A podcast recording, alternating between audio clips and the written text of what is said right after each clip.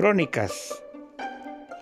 Cuando Mardoqueo entendió esto, lo denunció a la reina Esther, y Esther lo dijo al rey en nombre de Mardoqueo. Se hizo investigación del asunto y fue hallado cierto. Por tanto, los dos eunucos fueron colgados en una horca, y fue escrito el caso en el libro de las crónicas del rey. Libro de Esther capítulo 2 22 y 23. Es la denuncia de una conspiración. Se dio aviso al rey a tiempo.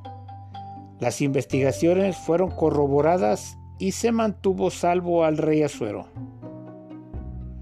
Se hizo el registro del hecho y quedó en aparente olvido.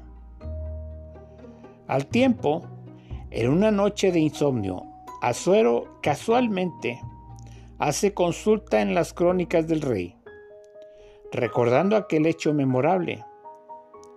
Pregunta sobre la recompensa que se le dio al héroe que denunció el complot.